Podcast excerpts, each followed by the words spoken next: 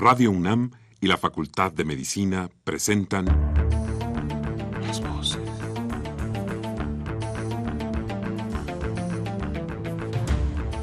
Voces. Las voces. Las voces. Voces. Las voces de la salud. Reflexión y análisis de las ciencias médicas. Acompáñenos.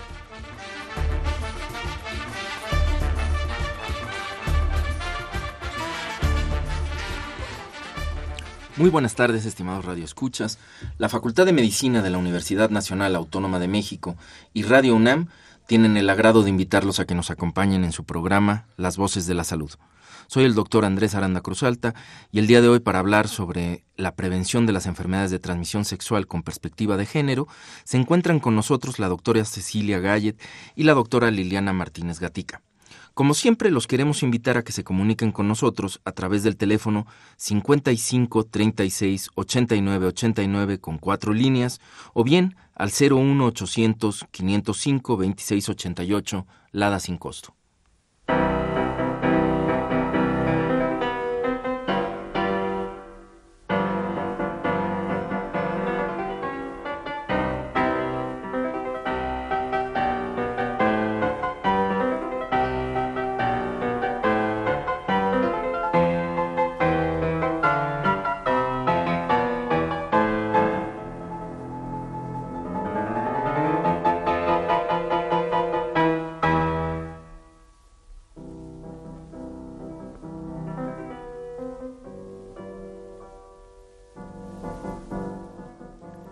Les comenté en el inicio del programa, se encuentra con nosotros la doctora Cecilia Gallet. Ella es licenciada en Filosofía por la Universidad de Buenos Aires, en Argentina. Cuenta con una maestría en Demografía por el Colegio de México y una maestría en Ciencias Sociales por Flaxo México. Eh, asimismo es doctora en Estudios de Población por el Colegio de México. Actualmente es profesora e investigadora de la Facultad Latinoamericana de Ciencias Sociales, Flaxo México, eh, bienvenida, doctora Gallet. ¿Cómo estás? Muchas gracias por la invitación. Bien, se encuentra también con nosotros la doctora Nora Liliana Martínez Gatica. Actualmente está, es, está adscrita al Departamento de Salud Pública de nuestra Facultad de Medicina y ella es coordinadora de la campaña permanente de promoción de la salud sexual y prevención de infecciones de transmisión sexual y cáncer cervicuterino desde una perspectiva de género. Doctora Martínez Gatica, bienvenida. Muchas gracias por la invitación. Es un gusto estar con ustedes. Pues al contrario, el gusto es mío de estar eh, en tan buena compañía. Este, y bueno, pues el hablar sobre la prevención de enfermedades de transmisión sexual, pues es un tema, eh, yo diría, bastante frecuente, es una cosa que se ha trabajado durante muchos años. Sin embargo, y aquí quisiera preguntarte, doctora Gallet, eh, en cómo es que este tema de la prevención de las enfermedades de transmisión sexual se inscribe eh, dentro de una perspectiva de género. Para eh, empezar quisiera decir a qué nos referimos cuando hablamos de sexualidad. Cuando hablamos de sexualidad hablamos de actos, relaciones y significaciones que están inscritos tanto en nuestra biografía individual como en el contexto social. Entonces, cuando hablamos de sexualidad, tiene que ver también cómo es nuestra sociedad y cómo son otras estructuras de nuestra sociedad, en este caso, por ejemplo, cómo son las relaciones de género. Nuestra sexualidad está pautada, está normada, por ejemplo, por las ideas prevalecientes de género en la sociedad. ¿Qué es género? Es un poco establecer cómo establece la sociedad sus ideas acerca de qué son los hombres y las mujeres, qué deben hacer los hombres y las mujeres. Hay sociedades que tienen normas de género más equitativas, otras sociedades que tienen normas de género más tradicionales, en donde en general hay una estructura de poder que favorece al varón. Entonces esto es lo que está detrás de nuestro comportamiento sexual. Por eso es importante hablar de la relación entre sexualidad y género. Bien, y ¿Y cómo se inscribe, digamos, dentro de esa relación el problema de las enfermedades de transmisión sexual? Ya cuando hablamos de salud sexual estamos hablando de los contextos y las consecuencias de nuestras prácticas sexuales. Y en ese sentido, nuestras prácticas que están normadas por las relaciones de género también tienen consecuencias respecto a género. Y vamos a hablar un poco más, por ejemplo, cómo influye las normas de género, estas ideas que tenemos en la mente eh, respecto a la prevención de las infecciones. Por lo pronto hay una idea prevaleciente que, por lo menos en las investigaciones que hemos hecho, que aparece, que es pensar que el varón es muy activo sexualmente, que siempre necesita tener sexo y que la mujer, en cambio, no tiene deseo y, y, en realidad solo tiene que satisfacer al varón. Esa es una idea que es un mito y que de alguna manera se, se relaciona con este tema de género y esas ideas impactan en la prevención de las infecciones. Bien, eh, doctora Martínez Gatica, desde su punto de vista, ¿qué es la sexualidad y la salud sexual? Bueno, yo creo que como ya lo mencionó Cecilia, influyen mucho eh, en la sexualidad y en la salud sexual los estereotipos que tenemos de qué son qué ser hombre y qué ser mujer. Eh, ya inmerso en la sexualidad, como ya lo mencionó, eh, ser mujer significa solo que vas a tener relaciones sexuales para tener hijos. O sea, dejan de lado el, el placer de la mujer para las relaciones sexuales y también se cree que deben de ser monógamas y se busca que lleguen vírgenes hasta el matrimonio. Y en cambio en los hombres es permitido que tengan varias parejas sexuales y esta idea de que siempre tienen deseo sexual. Entonces influye en la prevención para las infecciones de transmisión sexual. Bien, ahora una pregunta. ¿Se sabe eh, a qué edad da inicio la actividad de la vida sexual en los jóvenes en nuestro país? Sí. ¿Tenemos información sobre esto? Tenemos suficiente información. Tenemos muchas encuestas nacionales donde se ha preguntado la edad de inicio. Eh, eh, de hecho, eh, en, diciembre de 2014, con el doctor Juan Pablo Gutiérrez del Instituto Nacional de Salud Pública, hicimos una revisión de todas las encuestas y publicamos un artículo sobre edad de inicio sexual en México. Y ahí lo que vimos es que la tendencia en el tiempo, a diferencia de lo que se cree en el sentido común, no es hacia un adelanto del inicio de relaciones sexuales. Más o menos en otro artículo que hicimos con el doctor Patricio Solís del Colegio de México, vimos que la edad mediana en los hombres está entre 18 y 19 años y la edad mediana de las mujeres está hacia fines de los 18 y 19.5 años de edad. Es decir, que más o menos entre 18 y 19 años los varones y las mujeres eh, inician, el 50% de los varones y las mujeres han iniciado vida sexual. Eh, y es importante saber que eh, la tendencia en el tiempo es estable Ahora, lo que sí sabemos también es que esto es distinto por estrato social. Entonces, las, las, por ejemplo, las mujeres de estrato social más bajo inician mucho más temprano, en tanto que las mujeres de estratos sociales altos, por ejemplo, con licenciatura, inician mucho más tarde. Entonces, es un, un, patrón eh, diferente en distintos lugares del país y en distintos sectores de la sociedad. Cuando dice con licenciatura, ¿se refiere al grado de sus padres? No, al grado, por ejemplo, bueno, a los 18 años. Digamos, no, no, bueno, también, eh, digamos, cuando vemos estrato social también vemos orígenes sociales, ¿no? Y entonces, sí, digamos, a los 18 no se tiene licenciatura, pero lo que no, nosotros no hacemos el estudio con las que ahora están iniciando, sino en general se hace después de que terminaron ¿sí? El, la etapa de exposición al riesgo. Entonces, lo que vemos es, por ejemplo, de aquellas que tienen entre 25 y 29 años, cuántas iniciaron eh, antes de los 15, antes de los 19 y establecemos las edades medianas y ahí sí ya tenemos básicamente la escolaridad prácticamente concluida. Entonces, en general, nos vamos un poquito más arriba en la edad para hacer el estudio. Entonces, sí sabemos bien que aquellas que tienen escolaridad más alta empiezan mucho más tarde que las que tienen escolaridad más temprana. Eh, este tipo de, registros, si uno tiene interés por conocer esta información o por entender la metodología aplicada, que a veces ese tipo de cosas, pues aquí no podemos este, quedarnos demasiado tiempo en eso, pero eh, pues es información muy importante para entender esto. ¿Pueden ser consultados? Y si es así, ¿en dónde? Sí, eh, por fortuna todas estas publicaciones eh, están en acceso libre. Por un lado, en la revista Salud Pública de México, del Instituto Nacional de Salud Pública. Si buscan mi apellido, Gallet, ahí van a encontrar estos artículos. Y también tengo otro artículo en otra revista de acceso libre que se llama Coyuntura Demográfica. Entonces ahí también está analizado esto y ahí también se analiza el uso de protección en la primera y en la última relación sexual. Entonces, esos son de acceso libre. Entonces, si buscan Coyuntura Demográfica o Salud Pública de México, van a encontrar la información.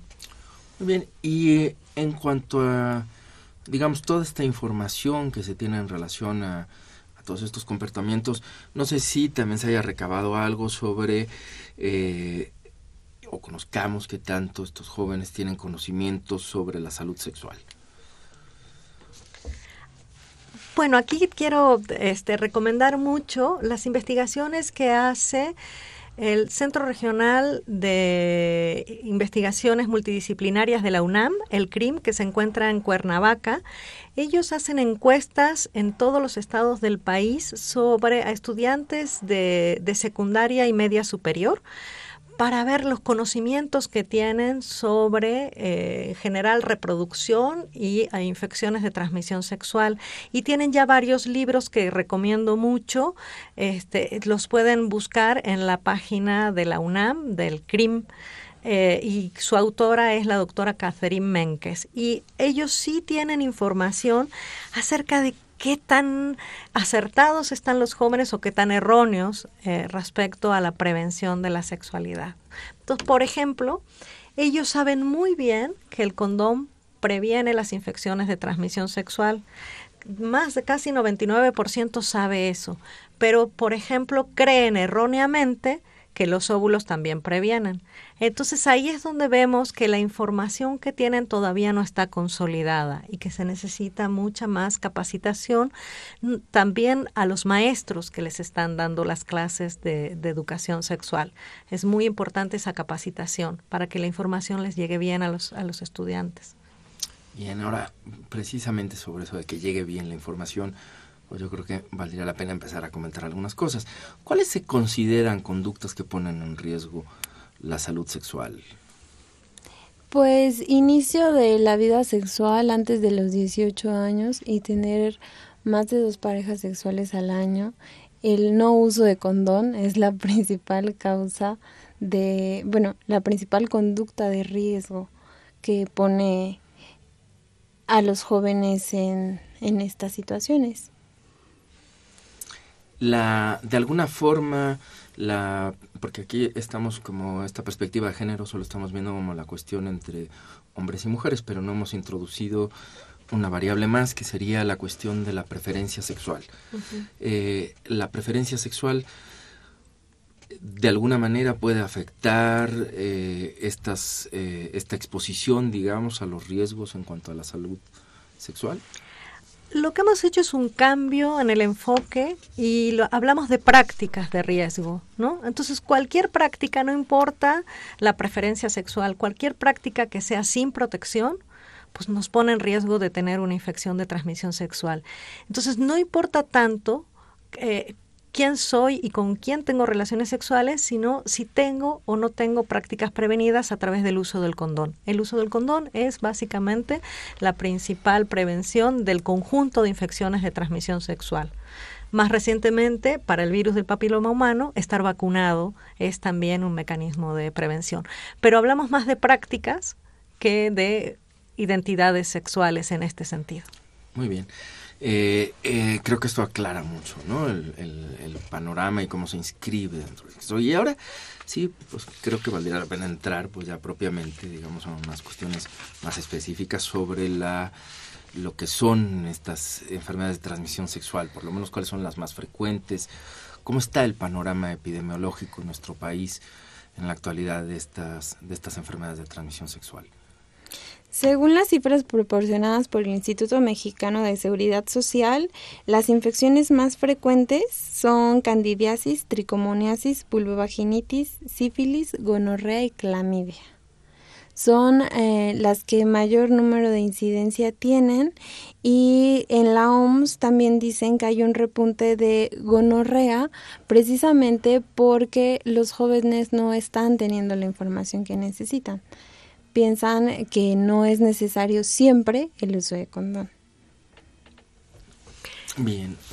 Sí, Doctora yo quería agregar este hay una información muy interesante sobre virus de papiloma humano que se, que se ha hecho eh, en Estados Unidos y es una información a nivel mundial que considera que hacia la edad 21, o sea, más o menos el conjunto de la población cuando, cuando llega a los 21 años, el 25% ha adquirido alguna vez el virus del papiloma humano y hacia el final de la vida la mitad de la población ha adquirido el virus del papiloma humano. Entonces, esto quiere decir que es una infección muy prevalente en toda la población y, eso hay que tenerlo muy en cuenta. Sí, también en relación con esto, el problema que tenemos es que la infección por el virus del papiloma humano es asintomática. Entonces, por eso es que sigue creciendo eh, la incidencia de casos de papiloma humano. En 2013 se reportaron, según la OMS, eh, 290 millones de mujeres infectadas por este virus, como ya lo dijo Cecilia. Bien, y eh, quisiera, eh, me parece pertinente para nuestros radioescuchas aclarar, porque creo que por ahí también luego se pueden construir algunos algunos mitos o quizás algunos no lo sean tanto. Este, me gustaría escucharlo de ustedes, de, de este conjunto de enfermedades de transmisión sexual que mencionabas, que están siendo importantes o las que están repuntando. ¿Hay alguna diferencia eh, en alguna de ellas o en algunas importante en cuanto a que ataque más a hombres o a mujeres? Pues no se tienen datos precisos en los que podamos ver si prevalecen en hombres o en mujeres. Realmente no existen. Eh, los datos son generales. Lo que es importante tener en cuenta es que para que una persona tenga una infección de transmisión sexual, alguien se la tuvo que transmitir. Es decir, si hablamos de, relaciones heterosexuales, para que una mujer tenga una infección de transmisión sexual es que el hombre se la transmitió, o para que un hombre tenga una infección es que alguna otra mujer se la transmitió. Es decir, se transmiten, quiere decir que todos estamos en riesgo de tenerla y de también de transmitirla, ¿no? En ese sentido, eh, se piensa mucho, y eso sí es un mito, que solo las mujeres son las afectadas, por ejemplo, por el virus del papiloma humano. Y eso no es así, porque para que ella lo tenga, su pareja se la tiene que haber transmitido, entonces su pareja también lo tiene y también puede tener afectaciones. Eso es muy importante considerarlo, ¿no? Entonces todos, tanto hombres como mujeres, pueden tener el riesgo de tener estas infecciones. Ahora, puede haber mecanismos que hagan que a las mujeres les afecte más algún tipo de infección y a los hombres más otro tipo de infección. Pero eso ya tiene que ver con las consecuencias posteriores a la infección y ah, en este sentido se ha vinculado el virus del papiloma humano con el cáncer cervicuterino. En ese caso hay una afectación con mayor prevalencia en las mujeres, pero los hombres también están en riesgo, por ejemplo, de tener cáncer de pene o de tener también este cáncer bucal, orofaringeo por ejemplo. tampoco están exentos del riesgo de, que se convierta en cáncer esa infección por el virus del papiloma humano, ¿no? Eso es importante. Nosotros hicimos una investigación con el Instituto Nacional de Salud Pública, coordinada por el doctor Carlos Conde, en donde se midió la prevalencia de sífilis, de VIH, de virus del papiloma humano y de herpes en estudiantes universitarios de Morelos. Ahí el BPH y herpes son las únicas que nos dieron prevalencias y los 18% de las mujeres salieron positivas a BPH de alto riesgo, es decir, de ese que provoca cáncer, y 8% de los hombres también salieron positivos y la prevalencia de herpes fue más baja. Entonces, en este sentido, lo que queremos decir es que incluso en una población en donde no esperábamos, la prevalencia de BPH de alto riesgo es muy alta. Bien, ¿y qué hacer para la prevención de estas eh, enfermedades de transmisión sexual en lo general? Uso de condón. uso de condón e información. Porque saben que, que existen, pero regularmente pensamos que no nos va a pasar. Entonces, eh, la difusión de, información y precisamente eh, desde una perspectiva de género, ¿no?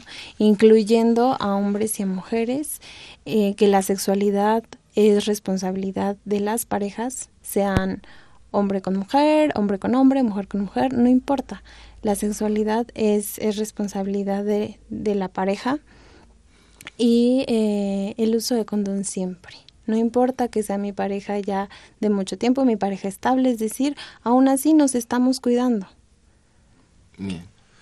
Y ahí es importante también este considerar los mitos de género que tenemos, ¿no?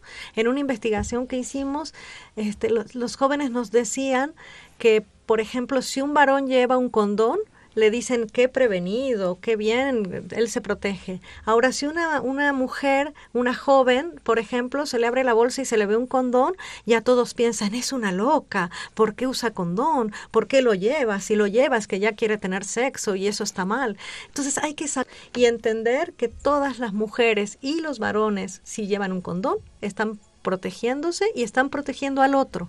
Entonces no solo es una protección personal, sino es una protección también para las parejas y que está bien que las mujeres también lleven condón y exijan el condón y ellas lo aporten a la relación. Sí, doctora Martínez. Claro, y además también eh, es importante que una vez ya iniciada su vida sexual y están usando condón y tienen la información, también lo que va aunado. En caso de las mujeres, eh, la toma de Papa Nicolau eh, anualmente es súper importante. Una vez que ya iniciaron su vida sexual, eh, que se realicen la citología cervical una vez al año y que los hombres también fomenten esto en sus parejas, que se realicen la, la toma, porque a veces actúan como... Como que no quisieran. Sí, como, como obstáculo para que ellas no lo hagan, ¿no? Entonces yo creo que eso es muy importante fomentarlo también. Y, claro, y ahí me parece que también sería muy importante, vamos, eh, hasta qué punto, les planteo yo a ustedes, hasta qué punto frente a esto que me comentan, eh, es muy importante, digamos, que la mujer también asuma, digamos, toda la, lo que es toda la responsabilidad eh, y toda la libertad también, desde luego, del manejo de su propia corporeidad, ¿no? Es decir, ¿hasta dónde esa corporeidad tiene que depender siempre o tenemos que seguir viendo como esta estructura en donde está vinculada siempre a otro, a otro, a las decisiones de alguien más que puede funcionar como obstáculo? Sea la familia, sea el padre, etcétera, o en este caso implantarla como también la pareja, ¿no? Este, o hasta dónde pensar, digamos, en que el cuerpo, pues finalmente ese cuerpo de, de, esa, mujer, ahora hipotética, pues es de ella, ¿no? Y por tanto, de quien depende, pues muchas de las decisiones que tendrían que ver con las cuestiones tanto placenteras como con el cuidado de su salud, hasta donde también dependa de ella. No sé qué, se les ocurra comentar al respecto. Sí, me parece muy importante esta perspectiva que señalas. Eh, es cuando hablamos de derechos, ¿no? Hablamos de la sexualidad como un derecho. Y en este sentido, tanto hombres como mujeres tienen derecho a vivirlo placenteramente y, de la salud, ¿no? Malas para la salud. Entonces ese es un derecho que podemos ejercer considerar que nuestro cuerpo es valioso y podemos ejercer el derecho a tener una, una sexualidad sana, placentera y sin enfermedades. Y para eso sí tenemos que, que, cambiar a veces nuestra manera de pensar y que está ligada a las relaciones de género. Tenemos que poder sentirnos eh, con apropiación del cuerpo para poder tanto pedir protección, usar protección, y a ir a consultas médicas.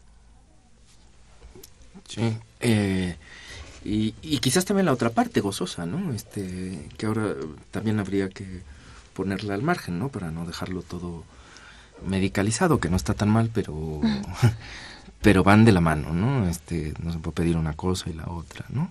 Se me ocurre a mí, no sé si estén de acuerdo. Eh, ahora bien, bueno, ya mencionaron ustedes la importancia del virus del papiloma humano, este, y que puede afectar, pues, tanto a hombres como mujeres. Pero eh, yo creo que nunca está de más insistir un poco eh, no sé si podríamos hablar, porque al parecer, bueno, no es solo un virus, ¿no? Hay diferentes como serotipos y algunos pueden tener mayores, presentar mayores problemas. No sé si quisieran eh, ahondar un poco al respecto para dejarlo más claro a nuestros radioescuchas. Por, qué es este virus y, cuáles son sus tipos y por qué es importante y qué consecuencias podría traer, quizás. Sí, bueno, pues el BPH es virus del papiloma humano. Hay más de 200 serotipos. Eh, no todos son oncógenos, es decir, no todos causan cáncer. Los que se conocen principalmente como que causan cáncer es 16, 18, 31 y son para los que justamente se está poniendo la vacuna, pero los demás que se conocen como de menor riesgo causan los condilomas o verrugas genitales. Eh, el virus del papiloma humano tiene una alta prevalencia y eh, lo padecen hombres y mujeres, los dos. En el caso de los que causan cáncer, regularmente los hombres son los que transmiten el virus, pero a ellos no, no es tan frecuente que les dé cáncer, el cáncer cérvico-uterino. Pero, como ya lo mencionó la doctora Cecilia, pues puede predisponerlos para cáncer de ano, cáncer de boca, cáncer de faringe. A ver, eh, yo que, perdón que, te interrumpa ahí, pero me parece muy importante lo que estás mencionando, porque si entiendo bien, a lo mejor no estoy entendiendo bien las situaciones y me gustaría que me lo aclararas a mí y si no que también quede lo más claro posible para nuestro público. Cuando estás hablando de que puede afectar en esos lugares, ¿eso está relacionado con eh, algún tipo de prácticas sexuales pues, particularmente? Pues sí, sexo anal o sexo oral. Bien, para, no digo para, para que se entienda, porque no toda la población a veces eh, está, para nosotros puede a veces ser como muy obviado o, estar implícito, pero eh, no necesariamente ocurre así para todos y tendría que ver también, porque seguimos insistiendo, digo yo sigo pensando que en el discurso que estamos diciendo estamos pensando mm, probablemente porque ese es, mm, bueno, pues así lo vivimos, así lo expresamos, una condición muy heterosexual, ¿no? Estamos siempre hablando de hombres y mujeres, pero decimos, bueno, puede haber todos estos otros riesgos, porque, como ya se señaló antes, la preferencia sexual no incide sobre, o sea, no genera una diferencia en cuanto al riesgo, pero las prácticas sexuales, independientemente si fueran heterosexuales o entre grupos eh, homosexuales, lésbicos, transgénero, etcétera, hoy tenemos así unas categorías ahí enormes, ¿no? Que podríamos estar platicando, sí pueden generar eh, como parte de esa diversidad, también quien se inscribe en, en, relaciones heterosexuales puede generar estos otros problemas de salud, ¿no? Que mencionas y que tiene que ver con las prácticas. Ahí mi duda es si para este tipo de prácticas, por ejemplo, también el condón resulta eh, de utilidad. El condón eh, no previene 100%, por ejemplo, el virus del papiloma humano, pero previene en parte. Por eso también insistimos. Pero sí es cierto que las áreas de piel que no cubre el condón puede tener virus de papiloma y puede tocar piel de la otra persona y por lo tanto transmitirse. No previene el 100% y de ahí la importancia de la vacuna que se está poniendo hoy día. Pero de todas maneras sí previene una parte y por eso es tan importante usarlo. Claro, sí, sí, sí, o sea, pero entender más o menos bien este contexto, ¿no? Y me, surgió la duda a partir de estas prácticas. Yo creo que, este, bueno, pues está poniendo muy interesante la plática. Quisiera que regresáramos para que nos siguiera hablando la doctora Martínez sobre eh, precisamente estas eh, estas cuestiones en relación al virus y su importancia, mencionabas el cáncer y demás. Necesitamos hacer una pausa en este momento y al terminar pues regresamos otra vez con este tema.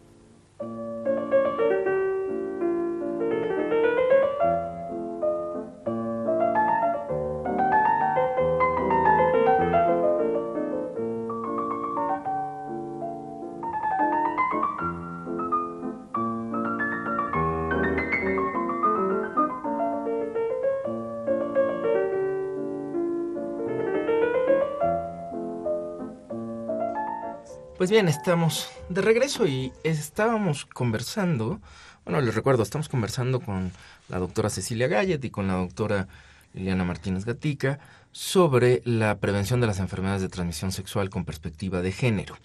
Antes de irnos a la pausa, eh, estaba eh, comentándonos la doctora Martínez Gatica, pues un poco sobre la cuestión de los serotipos del, del del virus del papiloma humano y nos decía que bueno hay una aunque hay una gran variedad de los mismos este solo unos cuantos pueden afortunadamente diría yo este por un lado son los que eh, pueden producir eh, tanto el cáncer cervicuterino en la mujer como otra serie de afecciones también en el hombre y en la mujer desde luego no por asociadas a las a las prácticas eh, a las prácticas sexuales, ¿no? A, los tipos de prácticas sexuales. Eh, yo sí me gustaría, entre esta relación entre enfermedad, o sea, aquí sí se establece una relación muy estrecha y aunque no es estrictamente el tema, pero sí hay una relación muy estrecha, pues digamos, entre esta eh, infección de transmisión sexual, que es el papiloma, o por lo menos estas seis variedades, ¿no? Este, y después el cáncer cervicuterino, yo sé que está eh, hoy es mucho más este, mediático el cáncer de mama porque ha, ocupado lugares más importantes en términos epidemiológicos, pero me parece que el cáncer cervicoterino sigue siendo muy importante en nuestra población y yo no quisiera dejar este pasar de largo pues algunas cosas que ya comentó doctora sobre esto no o sea este dada esta asociación y dado que está ahí como coordinadora de la campaña permanente de promoción de la salud sexual y prevención de infecciones de transmisión sexual y cáncer cervicoterino en el en nuestro Departamento de Salud Pública, este, que nos comentara rápidamente, si acaso, la importancia de esta relación, ¿no? Qué tan importante es y qué tan importante sigue siendo para una mujer, eh, qué tanto hay que pensar o seguir pensando en el cáncer cervicoterino, ¿no? Para la población que nos, que nos está escuchando, ¿no? Bueno, pues es muy importante. Nosotros estamos trabajando en esta campaña justamente por eso, porque el cáncer cervicuterino eh, se ha invisibilizado, ya no se habla tanto de él y sigue siendo un problema de salud pública en nuestro país. Es la segunda causa de muerte en mujeres por cáncer en nuestro país. Sigue cobrando muchas vidas y es un cáncer 100% prevenible si se, si se detecta a tiempo. O sea, si las mujeres eh, se hacen el la citología cervical una vez al año, es posible que se detecten los cambios en las células, es decir, las lesiones precancerosas. Pero lo que pasa es que las mujeres no se están haciendo el Papa Nicolau. Ahí influyen muchas cosas. Eh, que no tienen la información, eh, que se piensa que solo se lo tienen que hacer las mujeres grandes, que si ya me cansé no me lo hago y, y realmente no, o sea, es todas las mujeres se lo tienen que hacer. Una vez iniciada su vida sexual o mayores de 21 años se lo tienen que hacer una vez al año mínimo. Y pues sí, la asociación entre el virus del papiloma humano y el cáncer cervicuterino es mucha. No es la única causa por la que puede dar cáncer cervicuterino, pero eh, es una asociación muy fuerte. Y eh, bueno, tenemos la llamada de un radio escucha. Antes de seguir adelante con esta charla, me gustaría darle lectura a esta llamada de la señora Laura Cruz que dice, eh, qué importante es lo que nos están diciendo.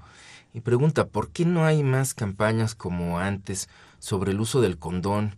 Y si ya existe la vacuna, ¿no nos dicen en dónde se puede aplicar? Me imagino que en dónde... Y pregunta, ¿los hombres también se la pueden, se la pueden poner? ¿Qué nos pueden decir al respecto? Bueno, sí. Eh, la vacuna se la pueden poner los hombres, en el Distrito Federal se la están poniendo a los niños. Se eh, a las personas a las que se les tiene que poner es a los niños antes de iniciar su vida sexual, niños y niñas entre 9 y 12 años. A los dos se les tiene que poner. Creo que es importante recalcar eso porque eh, justamente el departamento tiene un protocolo en el que se estaban aplicando vacunas en distintas primarias del Distrito Federal y un problema que tenían es que los papás no autorizaban que se pusiera la vacuna a los varones porque justamente se tiene la idea de que el cáncer cervicuterino pues solo afecta a las mujeres y ellos no tienen nada que ver. Y pues tenemos que quitar esa idea, ¿no? Eh, los hombres transmiten este virus, son portadores del virus y además también pueden tener algún tipo de cáncer. Entonces, dejar que se vacunen eh, mujeres y hombres.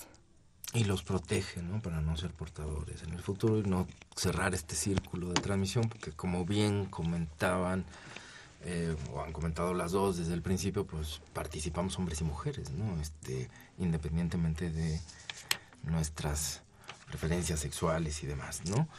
Eh, doctora Gallet, algo más. Mi sugerencia es que hable con su ginecólogo, porque los ginecólogos saben dónde conseguir esta vacuna, tanto para hombres como para mujeres. Que hable con su ginecólogo para ver si le puede aplicar. En el caso, yo tengo un hijo este, que durante su adolescencia sí lo llevé a que le aplicaran la vacuna.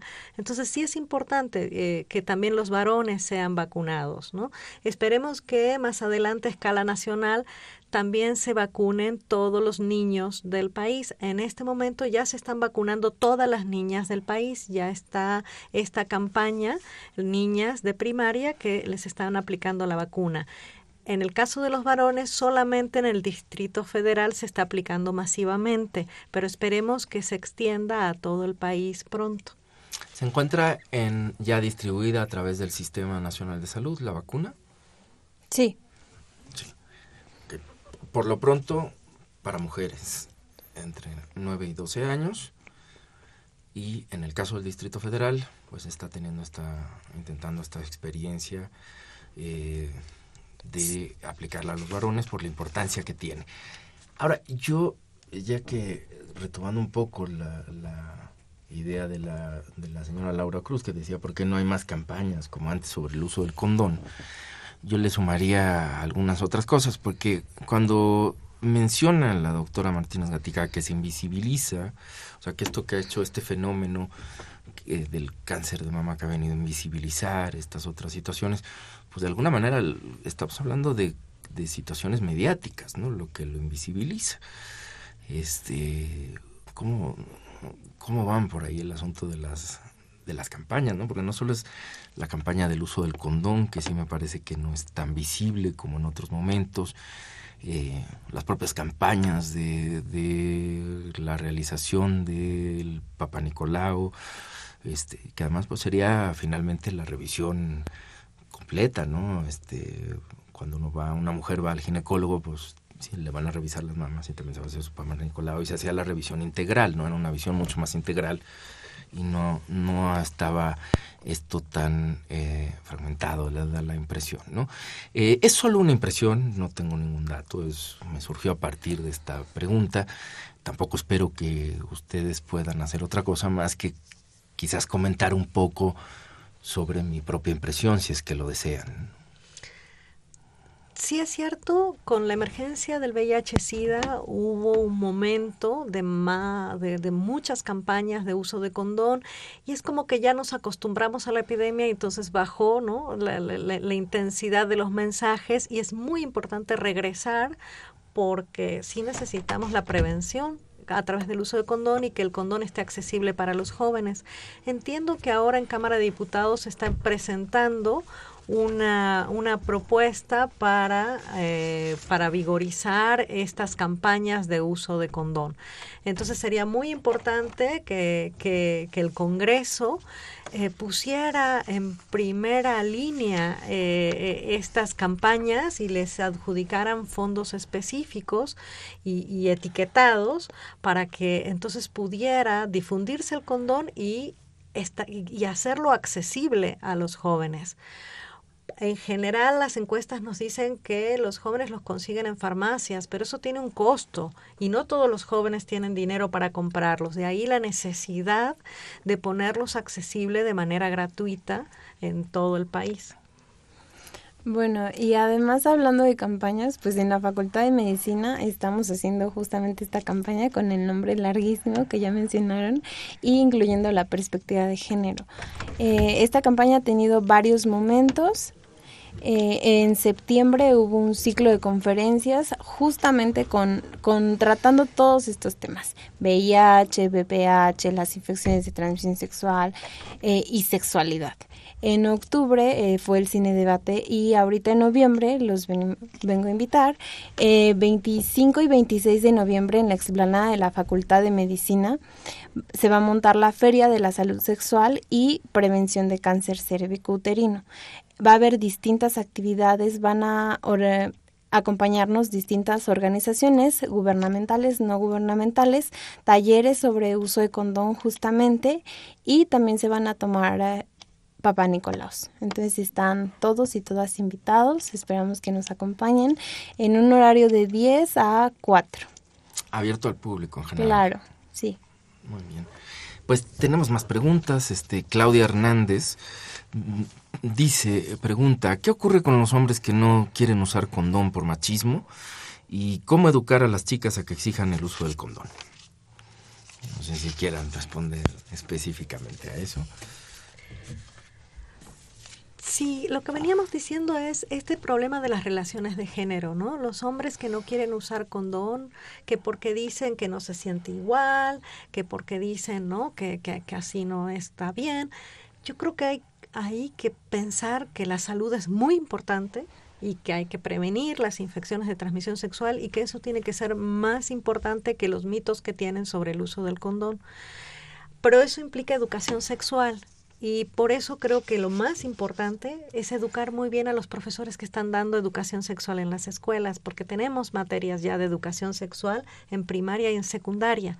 Entonces lo importante ahí es eh, dar mucha formación a esos profesores para que transmitan estas ideas, para que traten de trabajar estas, estas cuestiones de género y, para que los jóvenes puedan cambiar estas ideas que tienen, ¿no? Bien, y otra pregunta de Yolanda Martínez. Dice, ¿cada cuánto tiempo se debe hacer la prueba específica para el virus de papiloma humano? la prueba específica para virus de papiloma humano es diferente al Papa Nicolau se llama captura de híbridos. Y esa no se tiene que hacer cada cierto tiempo, más bien, si se hace el Papa Nicolau y al mismo tiempo la captura de híbridos y resulta positivo que sí tiene virus de papiloma humano, le van a decir lo, el tipo que tiene y entonces se puede someter o no a un tratamiento con biología molecular y además si tiene o no ya lesiones precancerígenas pero no significa que se la tenga que estar haciendo constantemente. Lo que se debe hacer anualmente es el Papa Nicolau. Bien.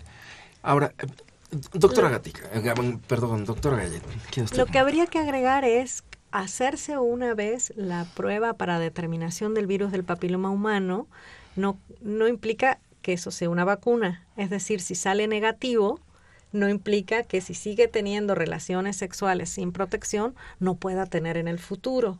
Entonces ahí sí habría que pensar si la persona sigue expuesta al riesgo con cierta periodicidad hacerse la prueba y eso yo creo que eh, su ginecólogo, su médico le puede asesorar cada cuánto hacerse si es que va a seguir teniendo relaciones sexuales sin protección. Lo ideal es, una vez que sale negativo, usar protección de ahí en adelante. Eh, ahora bien, bueno, creo que un poco retomando por donde andábamos y demás, caíamos aquí a la cuestión de la de la vacuna. Eh, es la única ¿Por qué inscribir, digamos, este uso de la vacuna eh, dentro de la perspectiva de, género, ¿no? Este, eh, ¿Qué esfuerzos, qué, les, qué, ha generado, qué tipo de esfuerzos ha ido generando desde que pues, se cuenta, digamos, técnicamente con esta posibilidad hasta la experiencia en nuestros días? Es muy interesante. En Estados Unidos, eh, la vacuna para la mujer está disponible desde el año 2006 y para el hombre desde el año 2009. Y ya han hecho investigaciones acerca de por qué las mujeres llevarían o no a vacunar a sus hijas mujeres o a sus hijos varones. Y ahí estaba como la idea de que los varones no lo necesitan. Entonces eso es lo que tenemos que cambiar. Los varones también necesitan vacunarse no solo para prevenirse ellos, sino para prevenir también a sus parejas en el futuro. Igual las mujeres, las mujeres también pueden transmitir este virus y necesitan vacunarse para no pasárselo a sus futuras parejas. Hay que pensar que si estamos vacunando niños, pues estamos vacunándolos para que ya en, respecto al virus del papiloma humano tengan seguridades cuando inician su vida sexual y más adelante cuando entren al matrimonio y demás. De ahí eso es lo importante, no pensar que los varones no lo necesitan, los varones también lo necesitan, necesitan vacunarse. Ahí es donde vemos la perspectiva de género. Bien, ¿alguna, ¿algún otro comentario que quieran hacer al respecto? A mí me gustaría mucho hablar sobre este, cómo se ve la sexualidad, ¿no? Hay una cierta idea de que si no, si, si los varones no tienen relaciones sexuales con trabajadoras sexuales, no se van a infectar de ninguna enfermedad de transmisión sexual. Y las mujeres tienen la idea de que si el varón es limpio, se baña todos los días y se cambia su ropa, pues no va a estar, no va a tener una infección. Hay que sacarse esas ideas y entender que las infecciones nos rodean cotidianamente, que cualquiera de nosotros puede traer una infección de transmisión sexual. El único requisito es haber tenido relaciones sexuales y que nuestra pareja a lo mejor haya tenido una pareja más o sea, no, no hay que relacionar las infecciones de transmisión sexual con la promiscuidad. Las podemos tener aunque solo hayamos tenido dos parejas sexuales en la vida. Entonces yo creo que eso es muy importante, ¿no? Pensar que nos rodean y estamos expuestos, eh, aun cuando nuestra sexualidad este, no, no sea como, como se piensa, ¿no? Así muy, muy activa. Sí, doctora. Bueno, yo creo que también es importante tampoco verlo como algo malo, las relaciones sexuales, ni para hombres ni para mujeres. Es algo normal, es algo fisiológico. Eh, en algún momento mujeres y hombres inician una vida sexual y si es por placer o por fines reproductivos, está bien, no tiene nada de malo. Lo, lo que se tiene, en lo que se tiene que trabajar es en, en el uso de, del condón, en el cuidado y como ya lo dije, o sea, la sexualidad es de los dos, sean hombres, sean mujeres o hombre y mujer, pero siempre eh, cuidado. Ahora hemos insistido mucho, pues, a, lo largo del programa ustedes han insistido mucho en la cuestión del, del condón. Yo nada más antes de despedir el programa, quisiera preguntarles, este, estamos entendiendo, pero hoy en día que también se habla de un condón femenino, así como el condón masculino, ¿protege igual, funciona de la misma forma o es simplemente algo que habría que sumir más o qué nos pueden decir al respecto? Sí protege igual. Eh, si es difícil conseguir un condón masculino, es mucho más conseguir un condón femenino son de un costo más elevado y regularmente pues no se conoce justamente por eso y porque las mujeres piensan que no, no pueden o no deben usar el condón, pero protege igual y debería de estar como más disponible para el público. Pues bien, yo quiero agradecerles a la doctora Cecilia Gallet que hayas estado aquí con nosotros. Muchísimas gracias, Cecilia. Muchas gracias por la invitación y muchas felicidades a la Facultad de Medicina, ahora con la nueva elección del nuevo rector. Gracias. Eh, y pues desde luego también a la doctora Nora Martínez Gatica. Muchas gracias, eh, Nora, que hayas estado aquí. Eh, ha sido un gusto compartir este programa contigo. Muchas gracias, los esperamos en la feria. Eh, ¿Quieres repetir rápidamente los días? Sí, 25 y 26 de noviembre de 10 a 16 horas en la explanada de la Facultad de Medicina. Una última cosa. Eh, acaba de salir un libro que está disponible en la página de Censida de la Secretaría de Salud del Centro Nacional para la Prevención y Atención del VIH-Sida que se llama Infecciones de Transmisión Sexual, una mirada desde la historia y el género y se descarga de manera gratis, así que los invito a todos a buscar la página de Sencida y ahí está. Pues bien, les agradezco mucho su, su participación en este programa. Esta fue una coproducción de la Facultad de Medicina y Radio UNAM a nombre del doctor Enrique Graguevichers, director de la Facultad de Medicina, y de quienes hacemos posible este programa, en la producción y realización la licenciada Leonora González Cueto Bencomo y la licenciada Erika Alamilla Santos. En los controles Socorro Montes y en la conducción su servidor Andrés Aranda. Les agradecemos su atención y los esperamos en la próxima. Radio UNAM y la Facultad de Medicina presentaron